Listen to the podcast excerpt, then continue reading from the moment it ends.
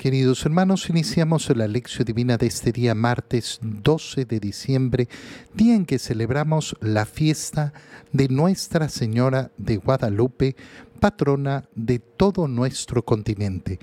Por la señal de la Santa Cruz de nuestros enemigos, líbranos, Señor Dios nuestro, en el nombre del Padre y del Hijo y del Espíritu Santo. Amén. Señor mío Dios mío, creo firmemente que estás aquí, que me ves, que me oyes. Te adoro con profunda reverencia, te pido perdón de mis pecados y gracia para hacer con fruto este tiempo de lección divina. Madre mía Inmaculada, San José, mi Padre y Señor, Ángel de mi guarda, interceded por mí. En este día de la fiesta de Nuestra Señora de Guadalupe, iniciamos con la lectura del libro del Apocalipsis, capítulo 11, versículo 19 hasta el versículo, perdón, hasta el capítulo 12, versículos 1 al 6 y 10. Se abrió el templo de Dios en el cielo y dentro de él se vio el arca de la alianza. Apareció entonces en el cielo una figura prodigiosa, una mujer envuelta por el sol, con la luna bajo sus pies y con una corona de dos estrellas en la cabeza. Estaba encinta y a punto de dar a luz y gemía con los olores del parto. Pero apareció también en el cielo otra figura, un enorme dragón color de fuego, con siete cabezas y diez cuernos y una corona en cada una de sus siete cabezas. Con su cola barrió la tercera parte de las estrellas del cielo y las arrojó sobre la tierra. Después se detuvo delante de la mujer que iba a dar a luz para devorar a su hijo en cuanto éste naciera. La mujer dio a luz un hijo varón, destinado a gobernar todas las naciones con cetro de hierro, y su hijo fue llevado hasta Dios y hasta su trono. Y la mujer huyó al desierto, a un lugar preparado por Dios entonces oí en el cielo una voz poderosa que decía, ha sonado la hora de la victoria de nuestro Dios, de su dominio y de su reinado y del poder de su Mesías. Palabra de Dios. La lectura del libro del Apocalipsis que nos muestra a esta mujer gloriosa, embarazada, nos recuerda inmediatamente esa imagen de Nuestra Señora de Guadalupe, que tiene características tan especiales, tan maravillosas. Cuando hablamos de Nuestra Señora de Guadalupe, estamos hablando de una imagen de Nuestra Señora, eh, de nuestra Madre Santísima, embarazada. El lazo que tiene en su cintura sobre el vientre está comunicando efectivamente esa condición de embarazada. Uno dice, ¿por qué? Porque es una tradición indígena eh, justamente que eh, hacía que las mujeres que estaban embarazadas manifestaran su condición. Esa condición alegre, esa condición feliz, esa condición que siempre eh, tiene que ser respetada, velada y cuidada. Fíjate cómo eh, la tradición de un pueblo había establecido efectivamente que las mujeres eh, manifestaran, manifestaran a todos que llevaban a un niño en su vientre, de tal manera que se pusiera especial atención en ellas, tal y como hacemos hoy día cuando encontramos efectivamente una fila destinada para las embarazadas, un asiento destinado para las embarazadas. Es algo tan precioso y tan poderoso en la sociedad, que lamentablemente no se respeta como se debería respetar. Se quiere, pero no se quiere. Y por eso vivimos en una cultura como la que vivimos, donde no se respeta efectivamente esa condición de esa vida humana que está creciendo en el vientre de su madre. Ahora, la primera idea preciosa que surge en la lectura del Apocalipsis es la siguiente. Se abrió el templo de Dios. Fíjate lo que se nos está diciendo. El templo de Dios se abre y dentro de él se ve el arca. ¿De qué arca se está hablando? Del arca de la alianza. ¿Cuál era el arca de la alianza? El arca de la alianza es aquella arca, aquel cofre grande que manda Dios a construir a Moisés durante el tiempo en que están en el desierto.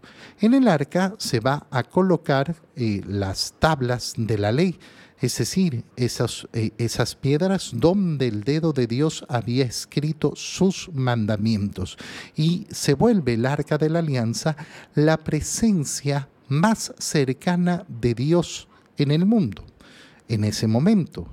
Y por eso el arca de la alianza acompaña al pueblo de Israel durante los 40 años en el desierto. Y por eso el arca de la alianza es la que acompaña en las victorias a Israel para conquistar esa tierra que le había prometido el Señor.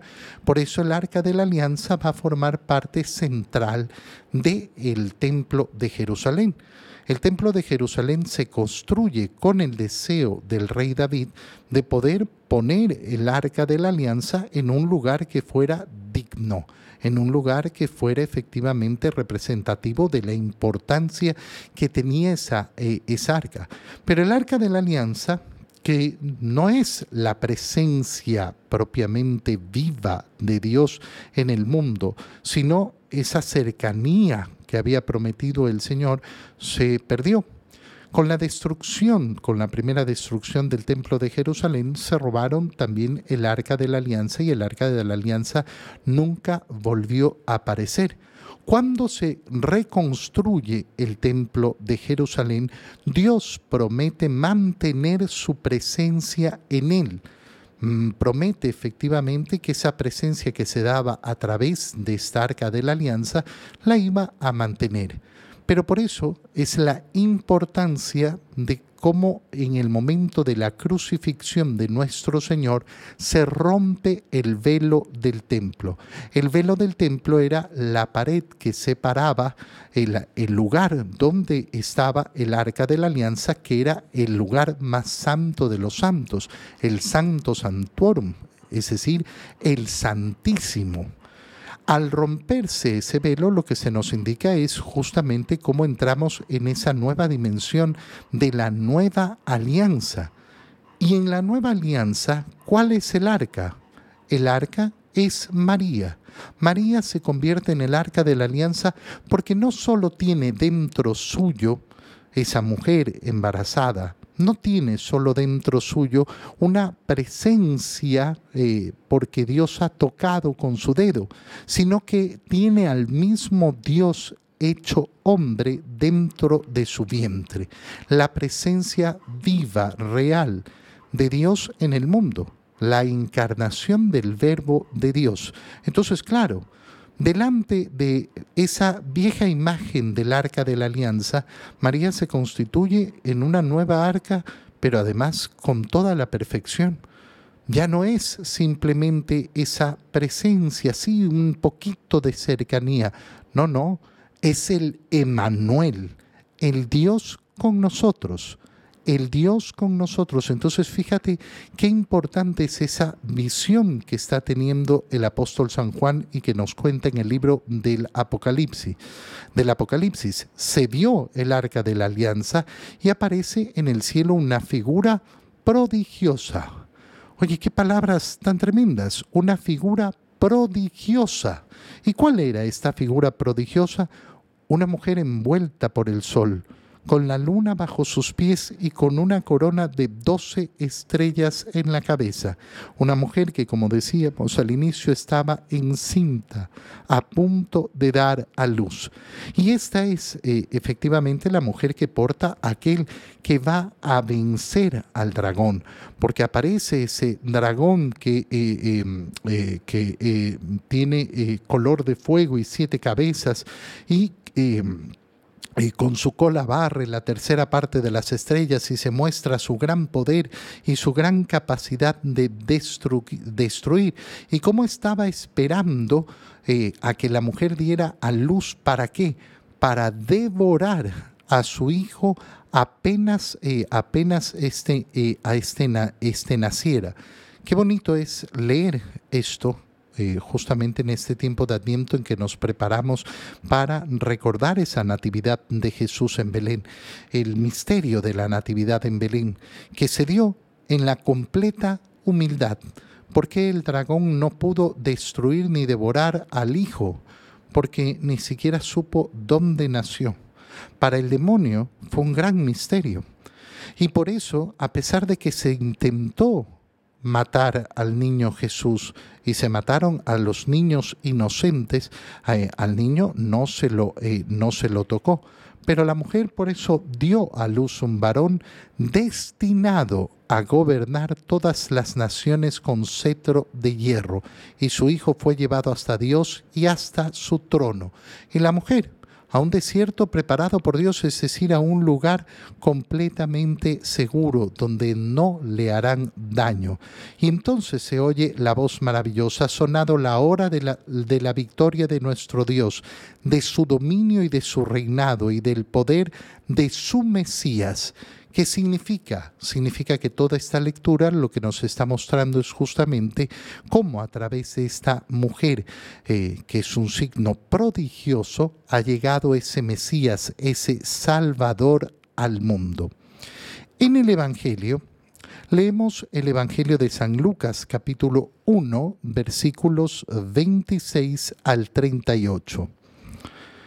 En aquel tiempo el ángel Gabriel fue enviado por Dios a una ciudad de Galilea llamada Nazaret, a una virgen desposada con un varón del estirpe de David llamado José. La virgen se llamaba María. Entró el ángel a donde ella estaba y le dijo, Alégrate llena de gracia, el Señor está contigo. Al oír estas palabras, ella se preocupó mucho y se preguntaba qué querría decir semejante saludo.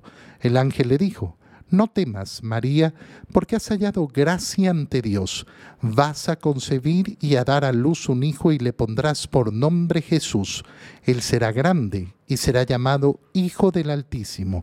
El Señor Dios le dará el trono de David su padre, y él reinará sobre la casa de Jacob por los siglos, y su reinado no tendrá fin. María le dijo entonces al ángel, ¿Cómo podrá ser esto, puesto que yo permanezco virgen? El ángel le contestó, El Espíritu Santo descenderá sobre ti y el poder del Altísimo te cubrirá con su sombra. Por eso, el santo que va a nacer de ti será llamado Hijo de Dios.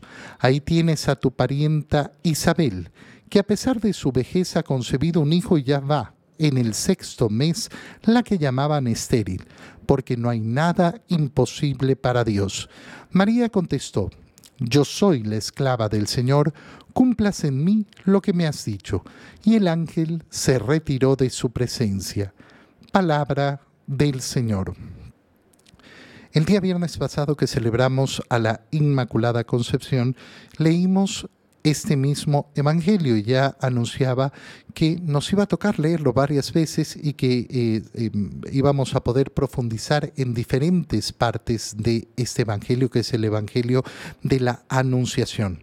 Hoy día que estamos celebrando a Nuestra Señora de Guadalupe, lo volvemos a leer. Ya el día viernes pasado hablamos sobre ese llena de gracia, que nos hace ver ese dogma de la Inmaculada Concepción.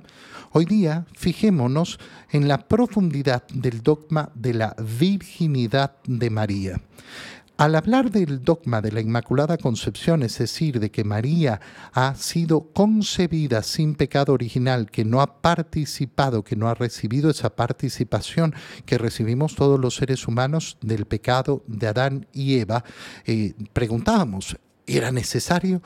No, para Dios nada es necesario, es necesario para el corazón para el corazón amante de Dios que quiere llenar de coronas y quiere llenar de flores a esa madre que ha elegido para su propio hijo. Y por eso se hace una necesidad de este, eh, el deseo de amar. Ahora nos podemos preguntar exactamente lo mismo.